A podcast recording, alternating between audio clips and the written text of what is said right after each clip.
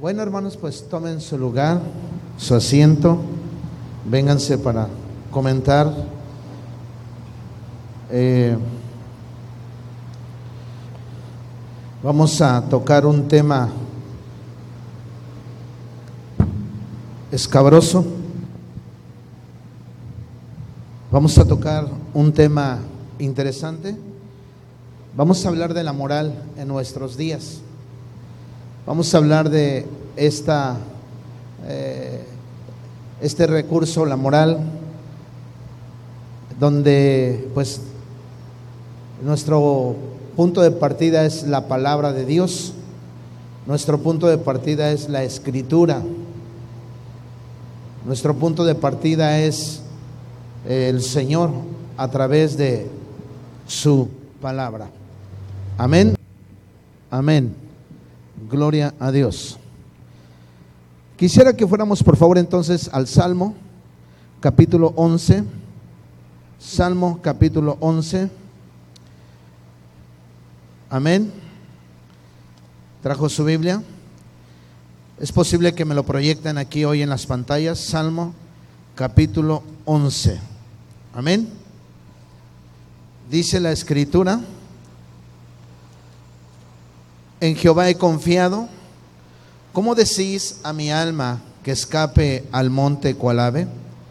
Porque aquí los malos tienden el arco, disponen sus saetas sobre la cuerda para satear en oculto a los rectos de corazón. Si fueren destruidos los fundamentos, ¿qué ha de hacer el justo? Una vez más lo voy a decir. Si fueren destruidos los fundamentos, ¿qué ha de hacer el justo?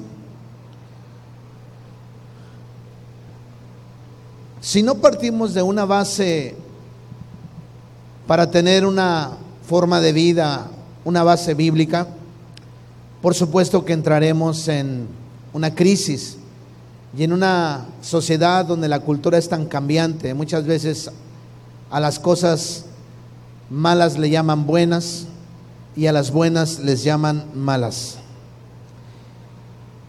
Y hoy, mis queridos hermanos, hay una terrible confusión. Y los medios de comunicación son los que forman la opinión pública. Los medios de comunicación son los que eh, te dicen qué es lo que debes pensar, qué es lo que debes creer. Y eso porque tenemos un grave problema. La gente en la iglesia no quiere estudiar.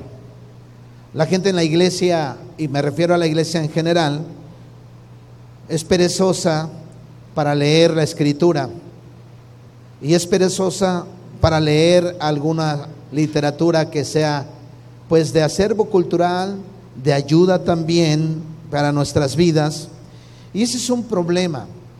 Si nosotros decimos cuántos libros hemos leído en estos días, en este año, cuánto hemos leído, cuánto de la palabra hemos leído, nos daremos cuenta que muy poca gente lee la palabra. Mucha gente puede hablar de todo lo que quieras, mucha gente puede enseñar de todo lo que quieras, pero a la hora de, de hablar de la escritura, la palabra de Dios no está en su boca, no está en su corazón, porque es un grave problema dentro de la iglesia. Por eso las doctrinas equivocadas se encuentran en una tierra fértil. ¿En dónde? En la ignorancia. Y esta parte de la escritura, David cuando escribe esta parte, no sabemos si estaba siendo perseguido por Saúl o estaba siendo perseguido por su hijo Absalón. El caso es que David está en un tiempo difícil, en un tiempo complicado. Parecía ser que las bases de ese reinado se estaban tambaleando. Parecía ser que había problemas.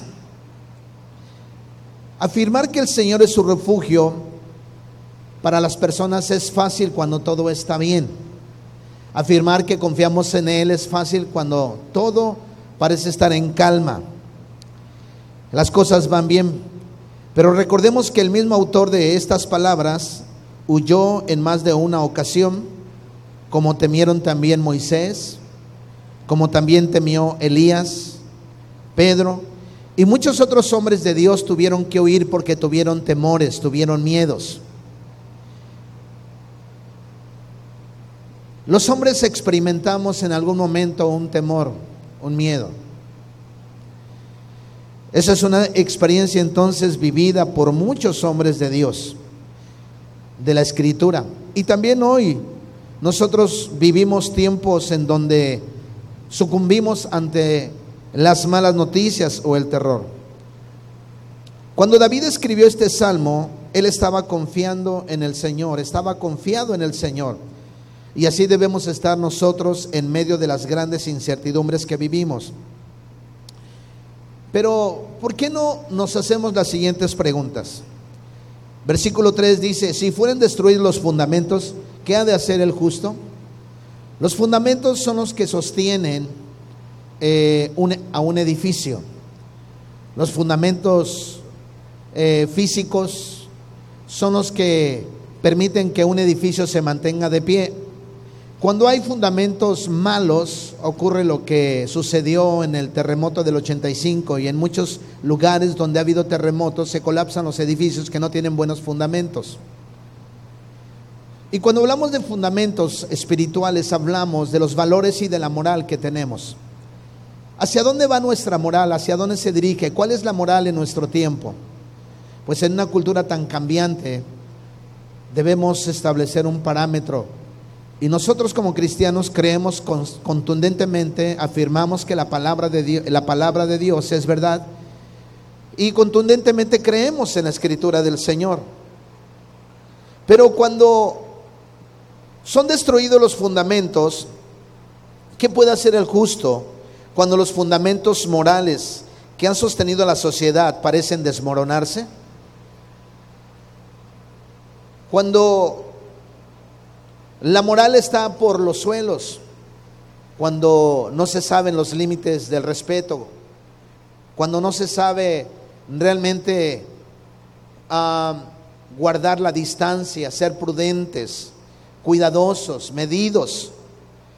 ¿Qué puede hacer el justo cuando las bases establecidas por Dios para el matrimonio, por ejemplo, son socavadas?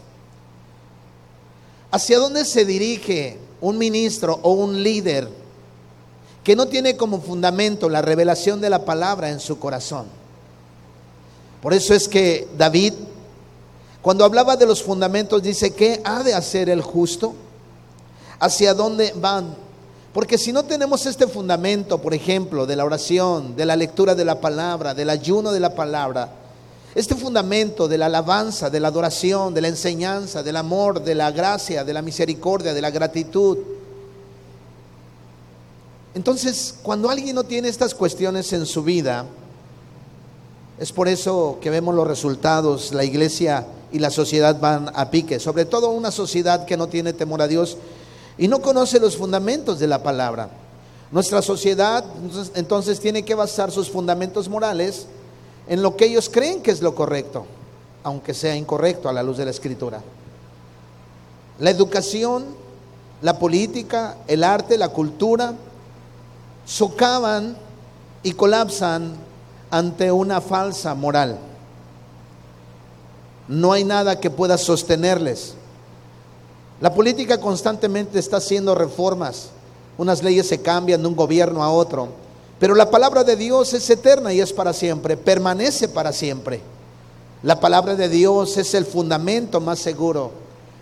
Tenemos el libro profético más seguro, que es la palabra de Dios. ¿Qué podrá hacer el justo cuando la sociedad quiere que el ser humano defina su identidad como hombre o mujer en base a cómo se percibe o cómo se siente, simple y sencillamente porque así piensa y porque así cree que está bien.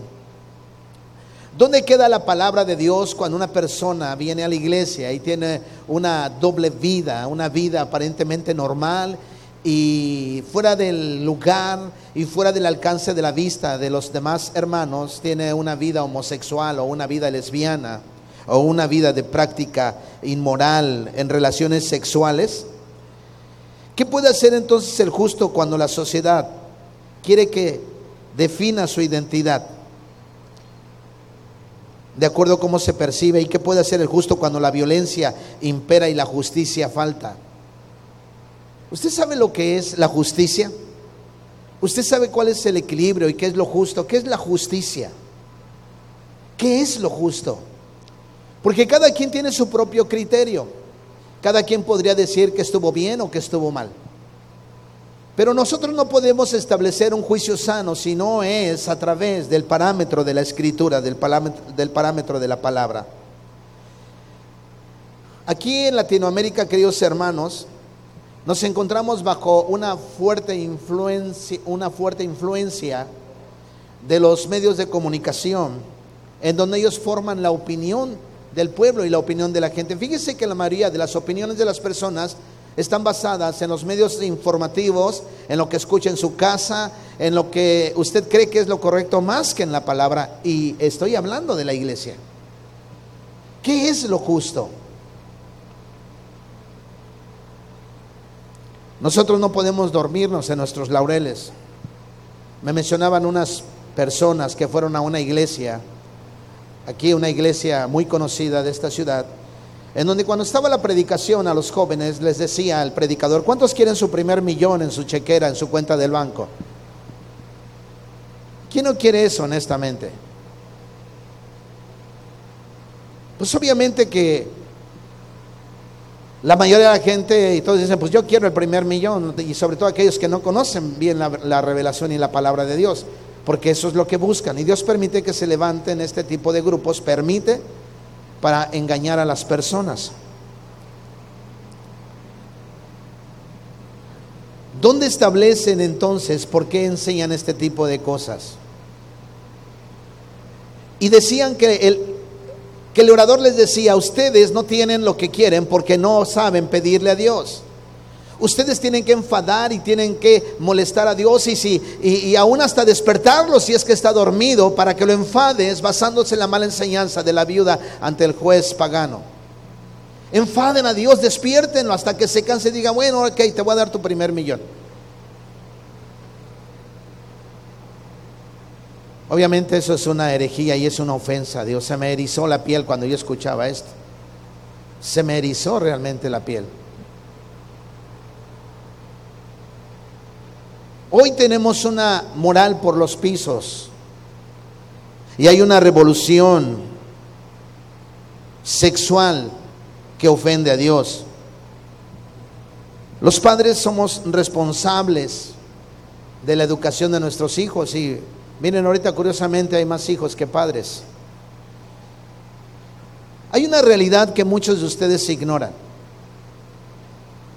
Hay una realidad y lamento que mucho, muchos en el, en el, pueblo cristiano tengan los ojos vendados. Que muchos en el pueblo cristiano no puedan percibir y no sepan, no, no sepan discernir. Estoy hablando del cristianismo general, porque nadie puede negar que el mundo se enfrenta a cambios monumentales en nuestros días. Casi en todas las direcciones que observamos hay una gran confusión que solo parece empeorar con el paso del tiempo. No importa si analizamos el mundo desde un punto de vista moral, económico, político, psicológico o social, la realidad es la misma. Existen problemas de proporciones, mis queridos hermanos, épicas, de proporciones gigantescas. Lo peor de todo es que Muchos, innumerables personas parecen no estar preocupados por la condición en la que el mundo está viviendo, a menos que sea un pensador responsable. Un pensador responsable. Y esto lo digo porque es un fenómeno general en todas las iglesias hoy, hoy en día. Tenemos del 1 al 100, hermanos,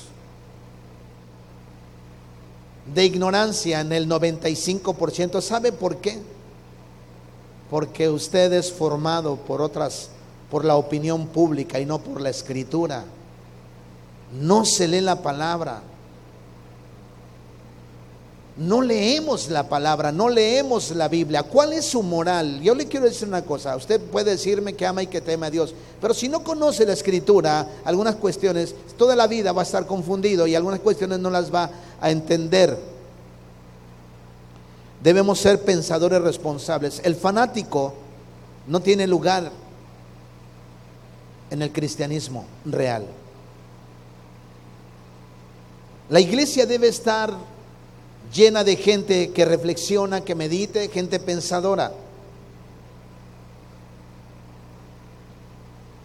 Decía alguien, ¿quieres tener economía? Trabaja para que no estés dependiente en algún futuro cuando estés viejito, ¿verdad? De los hijos o de la familia o de ver quién se apiada de uno. Y lo mismo llega a ser si no quieres estar preguntando toda la vida cosas que ya deberías de saber, pues hay que estudiar, hay que leer, hay que prepararse. Y la responsabilidad de todos nosotros es prepararnos todos los días. El hombre posee una gran fe en sí mismo y por lo tanto, no importa los difíciles que sean las circunstancias, siempre cree que puede vencer los obstáculos que tiene por delante. Fíjense que nosotros como hombres somos inclinados a olvidar el pasado y por eso con frecuencia repetimos los mismos errores. Sería bueno realizar una pausa y reflexionar en las palabras de algunos pensadores, en sus discursos. La verdadera crisis de nuestro tiempo, estas fueron las declaraciones de una de un intelectual, un analista social, y es un, gran intelectual llamado Malcolm Muggeridge. Miramos hacia atrás en la historia y ¿qué vemos? Imperios subiendo, o gobiernos subiendo y gobiernos descendiendo, revoluciones y contrarrevoluciones que ocurren una detrás de la otra acumulación de eh, riquezas y disipación de esas mismas riquezas, derroche de la riqueza, una nación dominando y luego otra, como el rey Lear de Shakespeare lo expresa, lo expresa. ¿Cuántos han leído a Shakespeare? Levanten la mano. ¿Cuántos han leído realmente, por ejemplo, el Don Quijote? Leído, no, el libro, no ver el prólogo. ¿Cuántos han leído el Don Quijote? Eso es grave.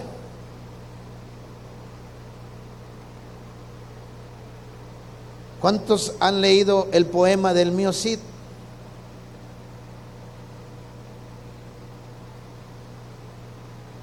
Hermanos, esta es nuestra realidad.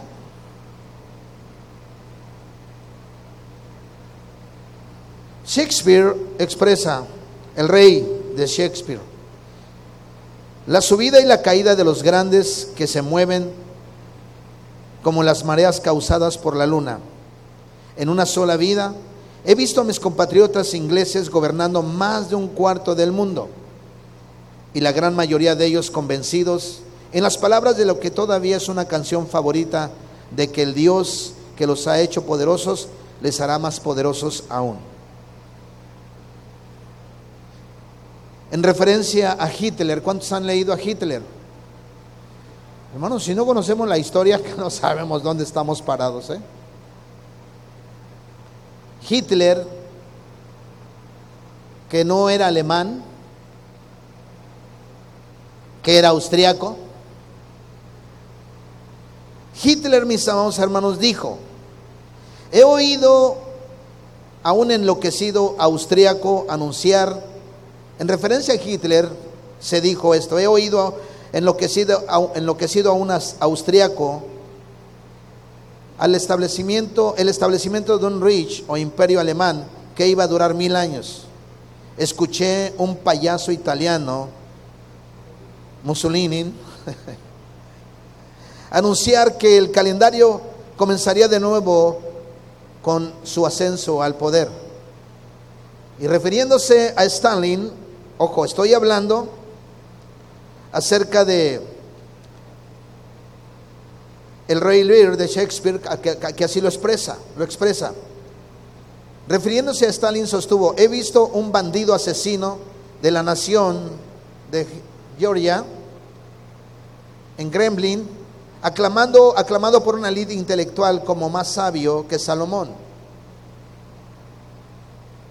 más ilustrado que Azoka y más humano que Marco Aurelio. He visto Estados Unidos más rica que el resto del mundo en su conjunto y con la superioridad del armamento que le hubiese permitido a los estadounidenses, si así lo hubiese deseado, superar a Alejandro Magno o un Julio César en el alcance de sus conquistas. Todo se ha ido en un poco tiempo de vida. Todo se ha ido como el viento. Ya no está Hitler, ya no está Stalin, ya no está Benito Mussolini. Inglaterra ahora es parte de una isla de la costa de Europa amenazada con más desmembramiento. Hitler y Mussolini son vistos como bufones. Stalin, un hombre siniestro en el régimen que ayudó a fundar y dominó totalmente durante tres décadas los durante tres décadas.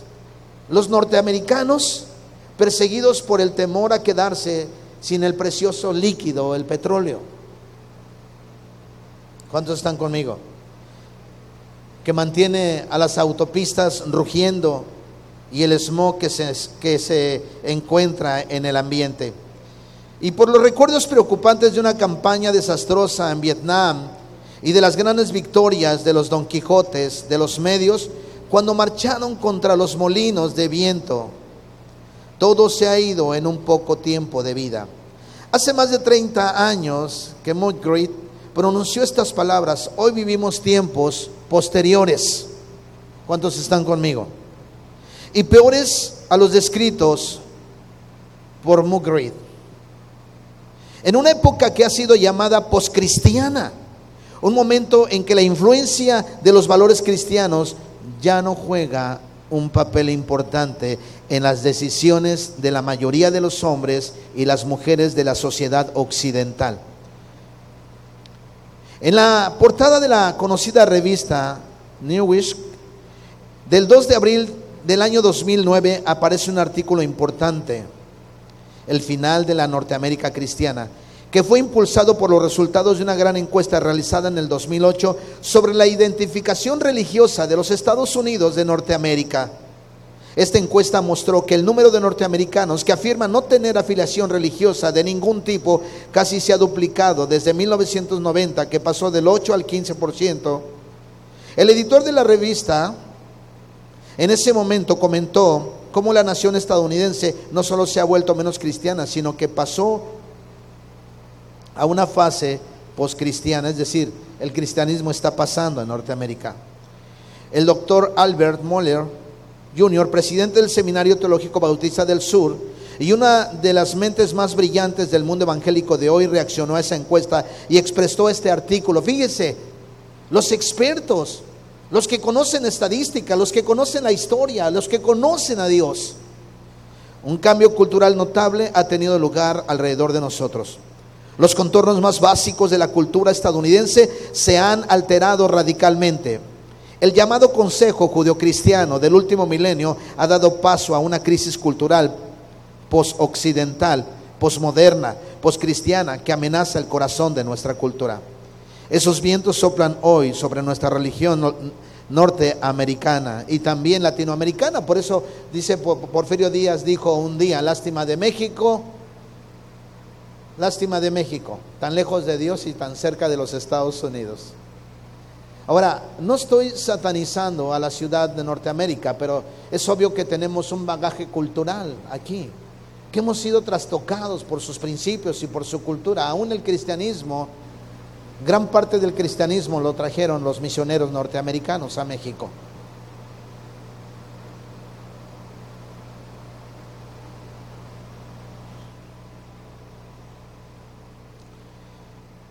La sociedad cristiana, el cristianismo se ha secularizado tanto, tanto, hermanos, que estamos perdiendo la batalla. Por eso, nuevamente, si fueren destruidos los cimientos, ¿qué ha de hacer el justo? ¿Qué ha de hacer el justo? ¿Por qué creen, hermanos, que no tenemos respuestas para los filósofos?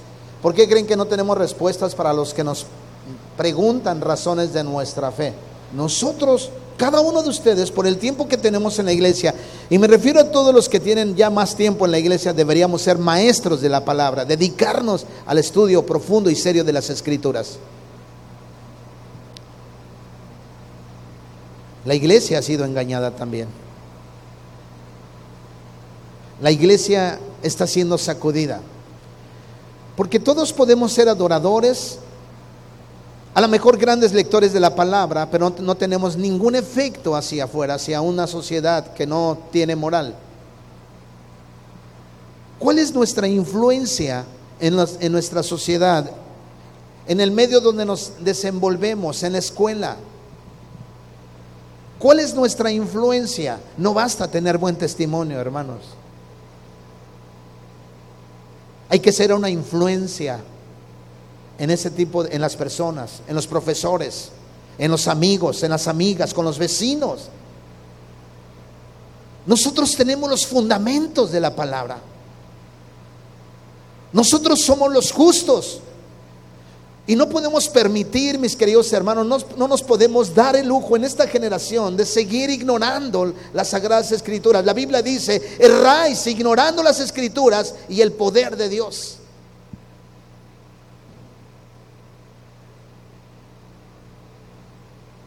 En esos lugares deberían de haber muchas personas con la sed y el anhelo de escuchar la palabra. Pero hoy parece ser que ya no hay... Y saben que hermanos, vamos en retroceso.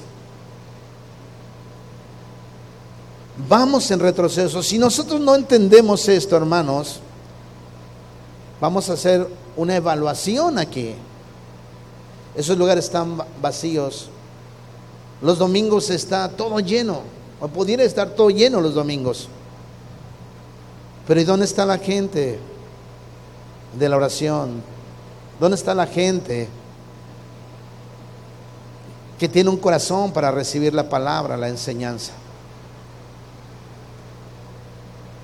Si fueran destruidos los fundamentos, ¿qué ha de hacer el justo? ¿Qué hacemos, hermanos?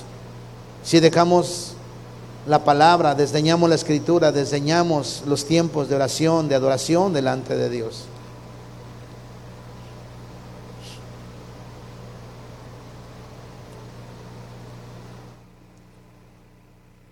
Estamos ante un inminente conflicto. No quiero ser aguafiestas, pero a sus hijos les va a tocar vivir un tiempo más duro, un tiempo más cruel. A nuestros nietos les va a tocar vivir un tiempo crucial, difícil.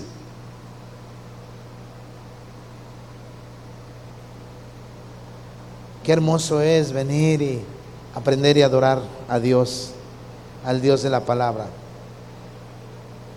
Podemos confiar en Dios Amén. Pero necesitamos esforzarnos, caminar.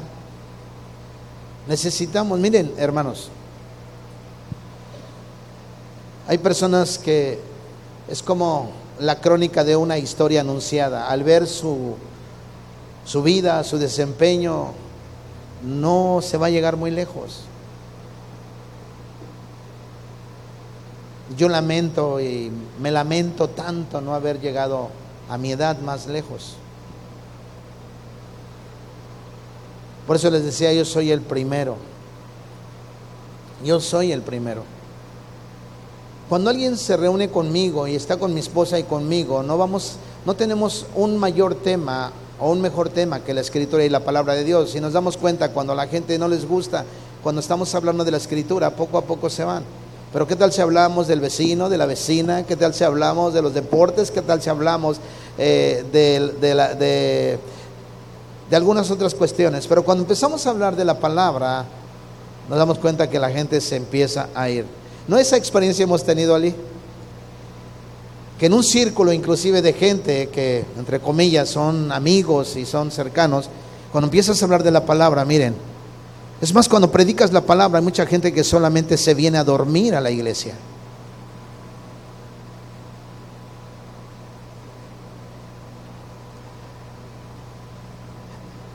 Yo los exhorto, jóvenes, mientras Dios me dé vida, los exhorto a que dejemos la pereza, a la iglesia, a los adultos, los exhorto que nunca es tarde para aprender mientras Dios nos dé vida.